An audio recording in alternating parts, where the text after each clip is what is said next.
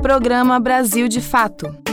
Uma visão popular de Minas Gerais, do Brasil e do mundo. Olá pessoal, tudo bem? Chegamos, chegamos para mais informações, como sempre neste horário. Brasil de Fato, quarta-feira, dia de acompanhar as notícias das nossas Minas Gerais. Comigo, Tarcísio Duarte. Vamos então aos destaques desta edição. Bora escutar? Candidatos ao governo de Minas divergem sobre a questão da mineração no estado. Metroviários continuam em greve e alertam que, caso a privatização se concretize, a tarifa vai aumentar. Brasil de Fato, Minas Gerais, completando nove anos. E você é o nosso convidado especial nessa comemoração. Tudo isso e muito mais você confere a partir de agora comigo, hein? Acompanhe com a gente, fique ligado! Brasil de Fato chegou! Bora escutar, Brasil de fato chegou. O programa popular, Brasil de fato chegou. Bora escutar, Brasil de fato chegou. O programa popular. Você está ouvindo o programa Brasil de Fato. Uma visão popular de Minas Gerais, do Brasil e do mundo. Candidatos ao governo de Minas têm propostas diferentes em relação à questão da mineração no estado. Para o atual governador Romeu Zema do Novo, o rompimento foi situação excepcional. Já para o ex-prefeito de Belo Horizonte, Alexandre Calil, do PSD, tem que haver mais fiscalização. Acompanhe as informações com Wallace Oliveira. Nos últimos sete anos, Minas Gerais conviveu com dois rompimentos de barragens que mataram pessoas, animais, rios e modificaram o modo de vida das comunidades das bacias do Rio Doce e Paraupeba, e os impactos são sentidos até os dias de hoje. Tema de relevância para o desenvolvimento econômico e social, os principais candidatos ao governo do estado apresentam em seus planos de governo diferentes reflexões sobre o modelo de mineração desenvolvido em terras mineiras e o papel da gestão estadual frente à atividade minerária. Enquanto o candidato à reeleição Romeu Zema, do Partido Novo, cita a mineração como mais uma das atividades econômicas desenvolvidas e caracteriza os rompimentos como, abre aspas, situações excepcionais, fecha aspas, o candidato apoiado por Lula, Alexandre Calil, do PSD, acredita que é necessária mais fiscalização por parte do governo. Atualmente, a mineração é uma das principais atividades desenvolvidas em terras mineiras. Porém, um relatório divulgado pela ANA, Agência Nacional de Águas e Saneamento Básico, demonstrou que em 2021 o estado contava com mais de 60 barragens em situação crítica. Um levantamento sistematizado no livro A Questão Mineral no Brasil, antes fosse mais leve a carga, indicou que desde o ano de 2006, Minas Gerais já vivenciou sete rompimentos de barragens. Na avaliação de Luiz Paulo Siqueira, da Coordenação Nacional do MAN, o Movimento pela Soberania Popular na Mineração, o atual modelo subordina a atividade econômica do Estado a interesses estrangeiros, mantendo uma lógica econômica baseada na exportação de bens primários, na exploração excessiva do trabalho e no subdesenvolvimento, explica ele. Luiz Paulo enfatiza que, além dos impactos gerados pelos rompimentos de barragens, o modelo predatório da atividade é prejudicial à economia, ao meio ambiente e à saúde humana. Segundo ele, a atividade tem destruído o patrimônio histórico e cultural mineiro. Abre aspas, nossas terras estão sendo devastadas, nossas águas secando e contaminadas, outras atividades econômicas estão sendo sufocadas, como a agricultura familiar e o turismo, além da saúde do povo, que está bastante prejudicada com os empreendimentos minerários. Em seu programa, Romeu Zema não desenvolve o tema e apenas cita a mineração como uma das atividades desenvolvidas no Estado. Para Luiz Paulo, a quase ausência do assunto no plano de governo do candidato do Novo reflete a relação dele com as mineradoras e que Zema adota uma política de total subserviência aos interesses dessas empresas, aprofundando uma economia baseada na exportação dos minérios, conduzindo um rápido licenciamento ambiental de todos os projetos de mineração, precarizando os órgãos ambientais e as condições de trabalho dos servidores da área ambiental, ambiental, impedindo uma adequada fiscalização e monitoramento das estruturas minerárias. Já Alexandre Calil aposta na responsabilidade do governo em fiscalizar a atuação das mineradoras e construir outro modelo de gerenciamento da atividade. O atual governo do estado tem permitido ataque às nossas paisagens, patrimônios culturais e naturais, como a Serra do Curral, favorecendo a mineração predatória. Se a atividade minerária não for bem gerenciada, ela poderá criar problemas graves. O atual governo de Minas tem uma relação de subserviência e, além disso, o custo da degradação ambiental tem sido muito expressivo. Na avaliação do MAN, o próximo governador precisa romper com a economia baseada na exportação de produtos primários e reestruturar a política de licenciamento ambiental do Estado. Além disso, o movimento reivindica a demarcação de territórios livres de mineração e o fortalecimento dos territórios de fiscalização e reparação integral aos territórios atingidos pelos rompimentos de barragens. É preciso romper com essa política para garantir maior controle social na mineração onde os bens minerais estejam a serviço de um projeto de desenvolvimento para Minas Gerais, com órgãos ambientais fortalecidos, ampliação dos direitos dos trabalhadores, participação popular e proteção da natureza. Outros temas como segurança alimentar, proteção social e combate à violência contra mulheres, negros e negras e pessoas LGBTIA+, apareceram com destaque no programa do ex-prefeito de BH e de forma pontual na plataforma de Zema. Já no programa do candidato à reeleição, temas como a segurança jurídica para as decisões, a garantia de liberdade de propriedade e otimização de recursos são desenvolvidos. Acessando o nosso site brasildefatomg.com.br, você lê o plano de governo dos candidatos Calil e Zema. De Belo Horizonte, da Rádio Brasil de Fato, Wallace Oliveira. Ainda sobre as propostas dos candidatos nessas eleições, os vices de Calil e Zema divergem sobre o valor do reajuste para a educação e segurança pública. Ana Carolina Vasconcelos. Em momentos de ausência do governador, o cargo é imediatamente preenchido por seu companheiro de chapa. Desta forma, com a proximidade das eleições, é importante também conhecer as propostas, posicionamentos e trajetórias dos candidatos a vice-governador.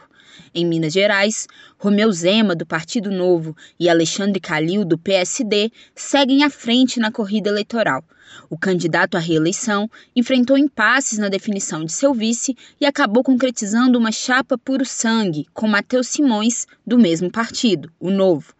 Ao lado do ex-prefeito da capital mineira, quem caminha é André Quintão, do Partido dos Trabalhadores. Entre os temas que ganharam destaque no início deste ano e que os candidatos a vice declararam posições divergentes está o reajuste salarial dos servidores públicos estaduais. No mês de março, o governo Zema apresentou à Assembleia Legislativa de Minas Gerais o projeto de Lei 3568 de 2022, propondo reajuste de 10,6% para todas as categorias do serviço público. Durante a tramitação, parlamentares apresentaram emendas que previam um percentual adicional de 14% para o reajuste da saúde e da segurança pública e de 33,24% de forma a cumprir o pagamento do piso salarial dos trabalhadores da educação. Em meio a greves, mobilizações e manifestações, a LMG aprovou o projeto com as, com as adições em primeiro e segundo turnos. Na ocasião, em entrevista ao programa Rádio Vivo da Rádio Tatiaia, o agora candidato a vice-governador na chapa de Zema, Matheus Simões, chamou a concessão dos reajustes adicionais de aspas. O governador tem responsabilidade, então vai ser aprovado e os 10% vão ser sancionados. As gracinhas que foram feitas na Assembleia, infelizmente, não têm a menor possibilidade de serem aprovadas. Fecha aspas. Ele acusou a LMG de aprovar reajustes maiores sem indicar de onde viriam os recursos para pagar os salários. Na época, o vencimento básico de um professor de Minas Gerais era de R$ 2.135,64 centavos, enquanto o piso salarial nacional da categoria era de R$ 3.845,63 centavos. Atualmente, Matheus Simões tem R$ 2.985.259,12 centavos declarados em bens. Líder do bloco Democracia e Luta na LMG, André Quintão foi um dos parlamentares que votou de forma favorável ao PL e afirmou que a decisão do parlamento demonstrou sua capacidade de se posicionar em favor dos interesses populares. Segundo ele, aspas. Isso mostra que a LMG tem independência e que conseguimos juntar esforços para defender o interesse da população mineira. O reajuste salarial é justo e valoriza os profissionais dessas categorias que trabalham na ponta, muitas vezes em condições precárias. Fecha aspas. Em abril, Zema sancionou o PL, mas vetou os artigos que previam os reajustes adicionais. Por 55 votos favoráveis a 3, a LMG derrubou o veto Porém, o governador judicializou a decisão. Para conhecer os perfis dos vices, acesse www.brasildefatomg.com.br. De Belo Horizonte, da Rádio Brasil de Fato, Ana Carolina Vasconcelos. Cenário que merece atenção de autoridades do Estado e parece esquecido pelo governador Romeu Zema é motivo de preocupação em Minas Gerais, a atual situação da população carcerária. De acordo com o relatório, além da superlotação, o documento faz 120 recomendações ao Estado. Acompanhe as informações com Amélia Gomes. Publicado neste mês pelo Mecanismo Nacional de Prevenção e Combate à Tortura, o relatório de inspeção do sistema prisional e socioeducativo de Minas Gerais demonstrou que a população encarcerada do estado convive com a tortura, espancamentos, afogamentos, falta de acesso à alimentação e à comunicação e violência psicológica. O levantamento é fruto da ação da entidade que aconteceu entre os dias 2 a 6 e 23 a 27 de maio deste ano. O Mecanismo Nacional de Prevenção e Combate à Tortura realizou inspeção em seis unidades prisionais e três socioeducativas educativas de sete municípios mineiros. No relatório estão reunidos documentos, fotos e relatos que comprovam a situação precária na qual se encontram as pessoas privadas de liberdade. Durante a busca, a entidade ainda identificou casos de óbitos suspeitos. Além do cenário de violência e falta de assistência, o Mecanismo Nacional de Prevenção e Combate à Tortura também relata o cenário de superlotação dos presídios visitados. De acordo com a pesquisa, unidades como o presídio Jaci de Assis, localizado em Uberlândia, e o presídio Inspetor Martinho Drummond, em Ribeirão das Neves, possuem celas com três vezes mais pessoas do que a sua capacidade. Falta de acesso à água e ventilação, precarização da força de trabalho, celas sem iluminação e casos de automutilação e suicídio devido à falta de assistência à saúde e psicossocial também foram identificados. O documento, de 280 páginas, sistematiza 120 recomendações ao Estado. Entre elas está a obrigatoriedade de utilização de câmeras nas ações policiais dentro das unidades e a extinção de estabelecimentos mistos. Para ler o relatório completo, acesse a versão online desta reportagem em www.brasildefatomg.com.br de Belo Horizonte, da Rádio Brasil de Fato, Amélia Gomes. Você está ouvindo Programa Brasil de Fato, uma visão popular de Minas Gerais, do Brasil e do mundo. Você perdeu o horário do nosso jornal e não conseguiu ouvir no rádio? Não tem problema, é só baixar um aplicativo de podcast no seu celular, como o Spotify ou o Anchor, e ouvir o nosso programa a qualquer momento. Em qualquer agregador ou plataforma de podcast, basta digitar Programa Brasil de Fato MG. Ouça, se inscreva e compartilhe.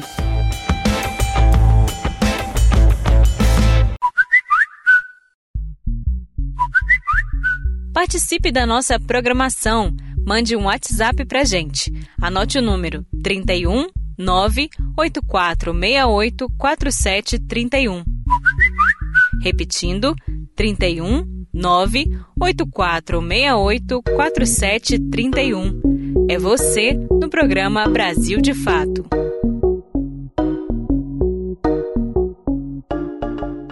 Estamos de volta e olha, os metroviários de Belo Horizonte continuam em greve, pedem o apoio dos usuários e avisam que com a privatização a tarifa vai aumentar. No Rio de Janeiro, a população passou a ter a tarifa mais cara do Brasil, após as linhas de trem serem entregues à iniciativa privada. Amélia Gomes. Os metroviários de Belo Horizonte seguem com as atividades paralisadas. O movimento grevista foi deflagrado na última quinta-feira, dia 25, um dia após o Tribunal de Contas da União aprovar a privatização da CBTU em Minas Gerais, a Companhia Brasileira de Trens Urbanos que atua em nosso estado.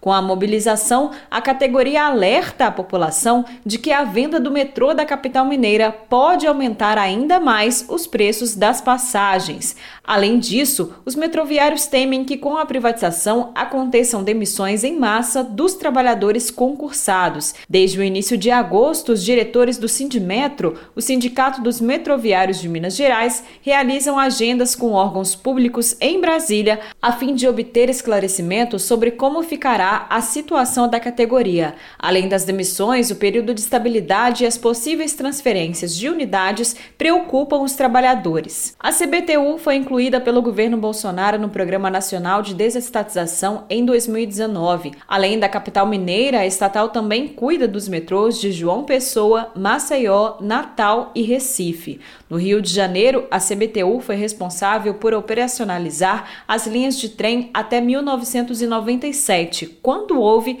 a privatização do serviço. Na avaliação dos metroviários, a experiência deve servir de aprendizado para a população belo-horizontina, diferente do que era prometido pelos defensores da entrega do serviço ao setor privado, as tarifas no Rio de Janeiro não diminuíram. Atualmente, o preço do bilhete na cidade é de R$ 6,50, considerado o mais caro do país. De Belo Horizonte, da Rádio Brasil de Fato, com produção de Ana Carolina Vasconcelos, Amélia Gomes. E o Sofia Feldman volta a ser tema de manifestações por parte de defensores do hospital, usuários e funcionários, por conta de atitude do CRM, que é o Conselho Regional de Minas Gerais, por punições a profissionais da saúde da maternidade. A atitude é vista como perseguição. Voltamos com Amélia Gomes. Desde o início do mês, uma série de ações estão sendo construídas pelos trabalhadores, usuários e defensores do Hospital Sofia Feldman contra a atitude do Conselho Regional de Medicina de Minas Gerais e o Conselho Federal de Medicina, que puniram injustamente três médicos da entidade. Nesta terça, dia 30, uma manifestação em frente ao CRM, no centro de Belo Horizonte, deu continuidade às mobilizações. No ato, que seguiu em passeata até a sede da Secretaria de Saúde da capital, os manifestantes denunciaram a ação dos conselhos como mais uma tentativa de enfraquecer a atuação humanizada do Sofia Feldman, referência internacional no tema. Na manifestação foi lida uma carta de repúdio contra as entidades e em defesa do hospital e dos médicos perseguidos. Para Carla Anunciata, ex-presidenta do Conselho Municipal de Saúde de Belo Horizonte, a mobilização foi fundamental para alertar a população sobre os riscos e perdas que estão em jogo neste momento. Queremos pedir a, o apoio de toda a população, porque defender o Sofia é defender o SUS, defender uma dignidade na atenção ao parto humanizado, ao tratamento obstétrico para todas as mulheres da nossa cidade, do nosso país, porque o Sofia ele é referência nacional. Durante o ato, Ingrid Guimarães, enfermeira do Sofia Feldman, ressaltou que a política de mercantilização da saúde, defendida pelo CRM, tem como vítima primeira a mulher negra, mais vulnerável a violências obstétricas. Nos enxerga como mercadoria que não acredita na saúde e na humanização do parto e nascimento. Mas nós estamos pessoas que acreditam estão a serviço do Sistema Único de Saúde, que acreditam na equidade, Fernanda Coço passou 18 dias na maternidade acompanhando a filha recém-nascida que precisou ser internada no centro de tratamento intensivo. Ela recorda que durante todo o período teve atenção integral e tratamento humanizado. Tive todo o apoio necessário, fiquei no Espaço Sofias, que é um espaço que o hospital né, oferece para as mães que estão com os bebês no CTI, onde eu né, assim, pude ficar com um cuidado integral com a minha filha, podendo entrar no CTI na hora que eu quisesse, porque lá a compreensão é de que pais não são visita, né? Pais estão lá com seus filhos e podem entrar para cuidar deles sempre que possível.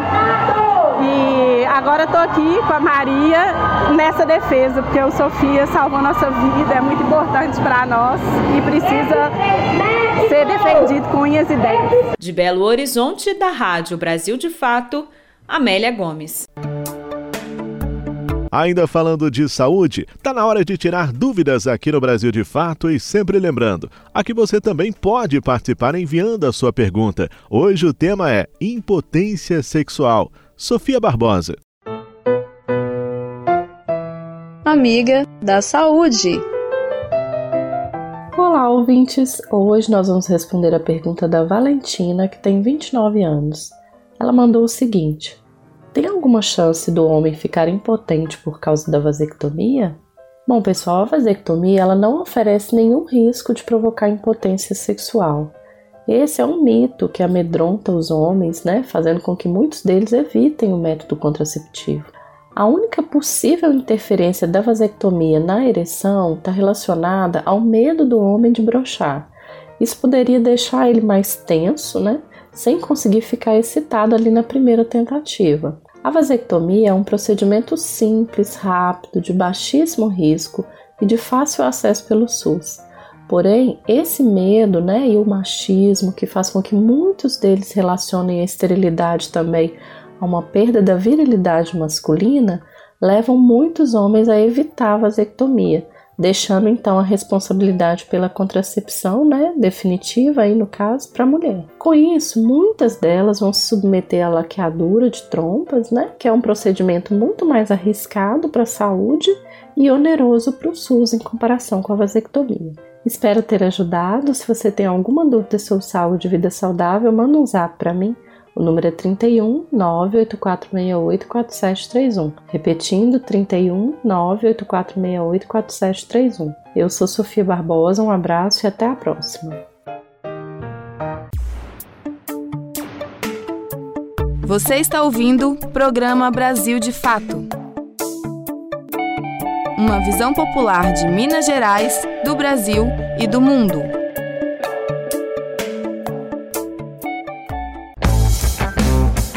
Todas as sextas-feiras tem edição impressa do jornal Brasil de Fato, com análise diferenciada sobre os fatos, denúncias que interessam ao povo mineiro, dicas culturais e, claro, o seu esporte semanal.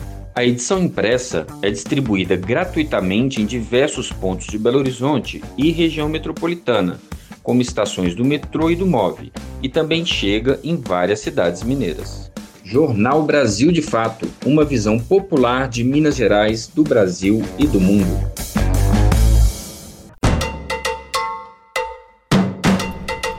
Agenda Cultural. Vamos lá?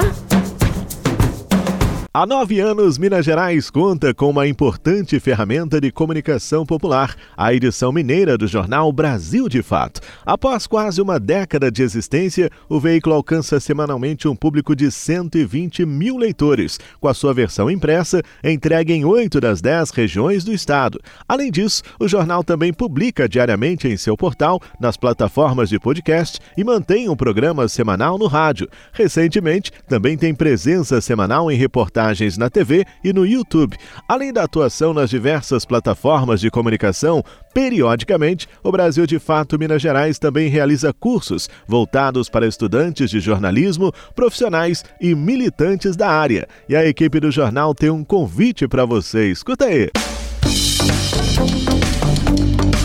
Oi, gente, eu sou a Maria, jornalista do Brasil de Fato de Minas Gerais, e tô passando aqui em nome da nossa equipe para convidar você para nossa festa de aniversário.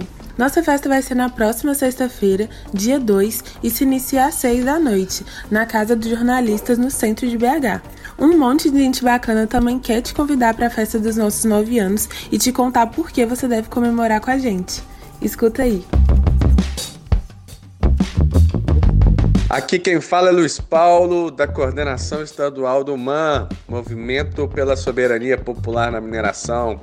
Devemos comemorar demais. São nove anos desse instrumento fundamental que fortalece a batalha das ideias, sempre trazendo informações fresquinhas com a visão popular do Brasil, do mundo e de Minas Gerais. Viva o Brasil de fato! Meu nome é Eliane Guedes, mais conhecida como Elianinha. Hoje estou no Coletivo Alvorada, Coletivo de Artes Libertas e no Cindy Rede. Fui também fundadora do Sindiut. Para quem começou a militância na década de 80, onde não existia mundo virtual, celular e a grande mídia já distorcia tudo, eu vivi um outro tempo de comunicação. Comemorar o aniversário do Brasil de Fato, Minas Gerais, é uma grande alegria. São nove anos de informações confiáveis e de fácil compreensão. Vida longa ao Brasil de fato. Olá, eu sou Renan, sindicalista rural, quilombola, comunicador popular. Passo aqui para parabenizar a Rede Brasil de Fato, o Jornal Brasil de Fato, pelos seus nove anos e falar da importância de comemorar nove anos de uma mídia popular tão importante nos movimentos sociais, comunidades tradicionais e compromissado né, com a transferência dos fatos, com a importância da comunicação de maneira simples e objetiva ao seu público. Ao Jornal Brasil de Fato, parabéns. Viva a comunicação popular. São os votos do seu amigo, parceiro e comunicador Renan Fernandes Jequitinhonha. Miriam Buide, representando o Fórum Mineiro de Saúde Mental. Comemorar nove anos do Brasil de Fato, MG, é reconhecer seu efetivo compromisso com a notícia, com os fatos, com a realidade brasileira. Portanto, a luta antimanicomial parabeniza o Brasil de Fato e agradece a parceria que estabelecemos, veiculando nossas conquistas, impasses e questões, sempre de maneira democrática e respeitosa. Longa vida ao Brasil de Fato MG. Meu nome é Valéria Borges, eu sou do MTD, Movimento de Trabalhadoras e Trabalhadores por Direitos. Eu sou leitora do Brasil de Fato, gosto do jornal e eu acho importantíssimo o jornal comemorar sim nove anos, 90 anos, 900 anos, porque é um jornal do povo e para o povo. Então, novamente convidando todos para a festa de nove anos do Jornal Brasil de Fato Minas Gerais, que acontece nesta sexta, dia 2, às 18 horas, na Casa Matriz, no Sindicato dos Jornalistas, Avenida Álvares Cabral, 400, Centro de Belo Horizonte. A festa é gratuita e aberta ao público. Vai ter a apresentação do trio Passarada e do grupo Tiozões do Pagode. E para você ter sempre uma informação de qualidade, siga as nossas redes sociais, arroba Brasil de Fato MG ou acesse www.brasildefatomg.com.br.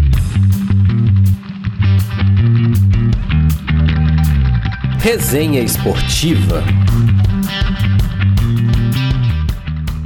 E agora o nosso futebol. Ontem tivemos apenas um jogo de destaque pela Série B do Campeonato Brasileiro, onde o líder Cruzeiro empata jogando em casa em 1 a 1 com o Sampaio Correia. E no primeiro jogo da semifinal da Libertadores, o Atlético Paranaense venceu o Palmeiras por 1 a 0. Hoje tem mais, e quem traz os detalhes, as informações é Fabrício Farias. Giro Esportivo. As principais notícias do mundo da bola com Fabrício Farias. Salve, salve, meu caro ouvinte, minha caro ouvinte do nosso Giro Esportivo. Mais uma quarta-feira de futebol com destaque para a Copa Libertadores da América e também o Brasileirão da segunda divisão. Então vamos começar logo com a competição mais importante, Taça Libertadores da América, jogo de ida, já da fase semifinal, brasileiro em campo. Nove e meia da noite, o Flamengo enfrenta o Vélez Sarsfield lá em Buenos Aires, na Argentina. O Flamengo em busca de mais uma final da competição sul-americana. Então, vai enfrentar o Vélez Sarsfield, que vai em busca do seu bicampeonato. O Vélez Sarsfield foi campeão lá em 1994. Então, um confronto entre brasileiros e argentinos que realmente promete bastante, como sempre. Então, vamos ficar ligado. Semifinal, jogo de ida, Taça Libertadores da América. 9h30, Vélez Sarsfield e Flamengo lá em Buenos Aires. E teremos também a sequência da 27 rodada da Série B do Campeonato Brasileiro, 7 horas da noite, o Vasco da Gama quarto colocado recebe no Rio de Janeiro o Guarani de Campinas. O Vasco que está aí é, com dificuldades né, de se estabelecer no G4, é o quarto colocado no momento, tá aí brigando para poder se manter nessa colocação e garantir aí o acesso para a primeira divisão do ano que vem. E às nove e meia da noite, a Ponte Preta recebe o vice-líder Bahia lá em Campinas, um confronto também em que o Bahia vai buscar é, mais uma vitória para se manter ali na segunda colocação e o Bahia que vem, né, muito bem, vem se afirmando cada vez mais, tem um confronto importante na noite de hoje. Eu vou ficando por aqui e claro, desejando uma ótima noite de futebol com muitas emoções para você torcedor, para você torcedora. De Belo Horizonte para a Rádio Brasil de Fato, Fabrício Farias. Chegamos ao final do nosso programa, que tem apresentação, roteiro e trabalhos técnicos de Tarcísio Duarte, a coordenação é de Amélia Gomes, a produção é da equipe de jornalismo do Brasil de Fato. Então tá combinado, hein? Sexta-feira, o novo encontro marcado na nossa edição nacional Brasil de Fato. Espero você. Um abraço, tudo de bom e até lá. Tchau. Você ouviu o programa Brasil de Fato Minas Gerais. Siga sintonizado com a gente, basta digitar Brasil de Fato MG em qualquer plataforma de podcast. Acompanhe mais notícias no site brasildefatomg.com.br.